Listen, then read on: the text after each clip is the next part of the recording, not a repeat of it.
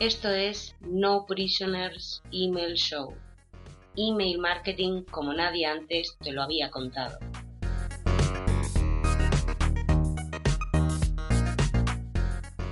Este es el programa número 26 de No Prisoners Email Show. Te habla Néstor Marquínez de www.nestormarquinez.com y hoy me acompaña Cristi para ayudar a que este podcast se mantenga libre de spam. Hola, hola. Creo que hoy vamos con la segunda parte de los errores de principiante en email marketing, ¿verdad, Néstor? Has dado en el clavo, Cristi. En este programa número 26 continuamos con el Back to Basics, la vuelta a los orígenes, ese repaso por algunos conceptos y principios fundamentales que a menudo olvidamos y que comenzamos en el programa anterior. Así que si no has escuchado el programa 25, pues ya sabes por dónde tienes que empezar. Ok, ¿qué es lo primero en tu lista para hoy? Pues para variar un poco, voy a ponerme serio con el oyente nada más comenzar. Porque ya sabes que un poquito de amor duro nunca viene mal para espabilar. Oh, hoy va a ser uno de esos programas en los que llegas pisando fuerte y no vas a levantar el pie del acelerador, ¿verdad? Verdad de la buena, Cristi. Porque hay cosas que sencillamente no puedo permitir.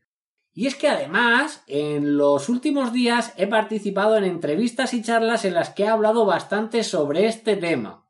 Y la verdad es que me quedé pensando, oye, hace tiempo que no hablo sobre esto en el podcast y eso no puede ser. Bueno, ¿de qué demonios estoy hablando? te estarás preguntando. Te hablo de todos esos emprendedores que son demasiado vagos para hacer lo que tienen que hacer y cumplir con las expectativas que han creado. Porque esta es la realidad. Si haces email marketing, si tienes una lista de suscriptores que esperan recibir tus emails puntualmente, lo último que puedes hacer es olvidarte de ellos. ¿Cómo que olvidarte de ellos?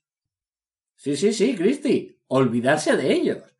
Verás, hay mucho emprendedor que sencillamente está fallando a sus suscriptores por pura vaguería. Hay mucho emprendedor que no está haciendo honor al compromiso adquirido con su comunidad y cada vez que les viene en gana o cada vez que andan demasiado ocupados, pasan de enviar sus emails a su comunidad. ¿Puedes creerlo? Estos emprendedores sencillamente pasan de sus clientes potenciales, pasan de sus suscriptores, personas que han levantado la mano y han dicho ¡Hey! Yo estoy interesado en lo que haces. ¡Envíame tus emails! ¿Habráse visto semejante sinvergüenza? Eso mismo digo yo. Toda esa gente está esperando. No, no. Toda esa gente está deseando recibir tus emails cada día o cada semana. ¿Y tú te vas a permitir el lujo de no cumplir con ellos? Eso está muy feo. Pero no solo está feo. Además, puede resultar letal para tu negocio y tu reputación. Porque verás, ellos sí se dan cuenta de que estás pasando de su cara. ¿Y qué crees que pensarán de ti? ¿Crees que van a pensar que eres un gran profesional? ¿O crees que pensarán que eres un maldito interesado que solo escribes cuando necesitas hacer caja? Pues yo diría que más bien lo segundo, ¿no? Exacto.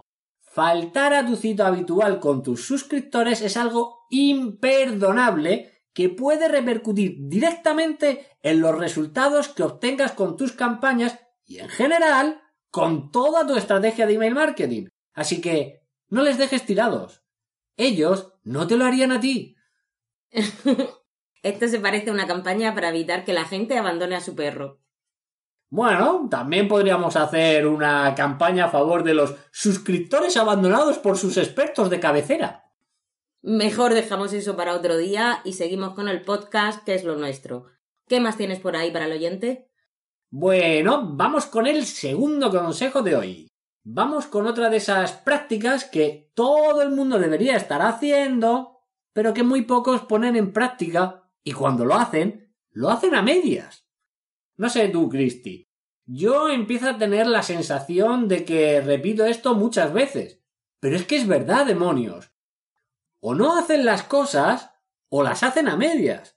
Pero sea como sea, pocos implementan una estrategia tan básica e imprescindible para mejorar la entregabilidad como el whitelisting. ¿White qué? Whitelisting, Christy. Toma ya rima improvisada. A ver, ¿qué es esto del whitelisting? Bueno, pues son una serie de acciones que vamos a solicitar al nuevo suscriptor en el momento de confirmar la suscripción tras el doble opt-in. Porque estás haciendo doble opt-in en tu lista, ¿verdad?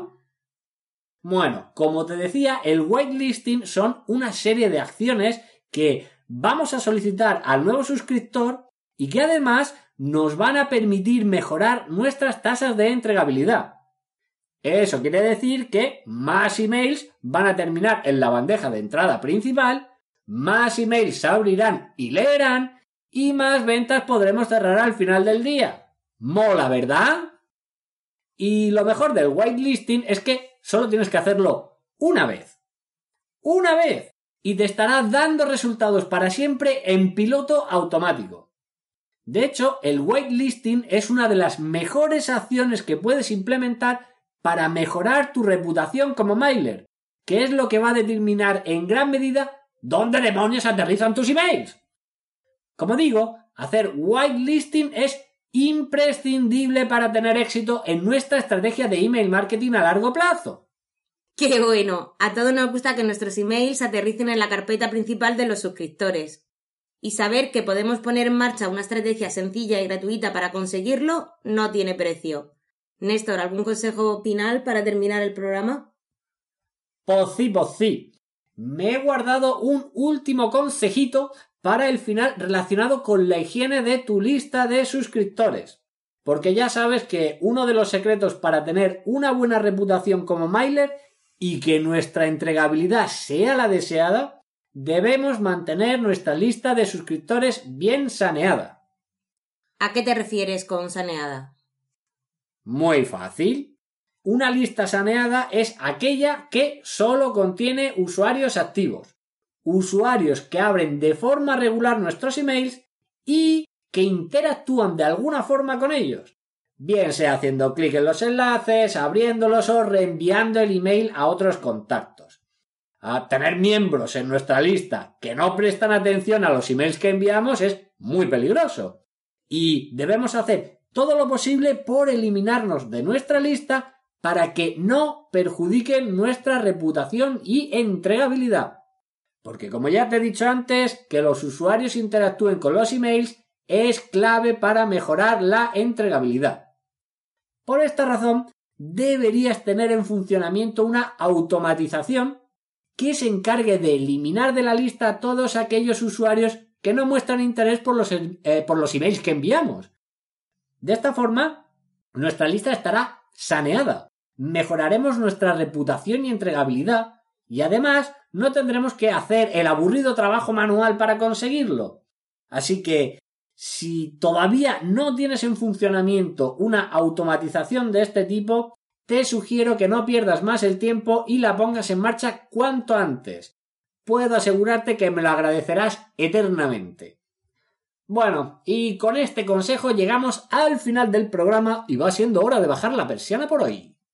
Genial, y hasta aquí un nuevo episodio de No Prisoners Email Show con Néstor Martínez. Nos escuchamos dentro de dos semanas.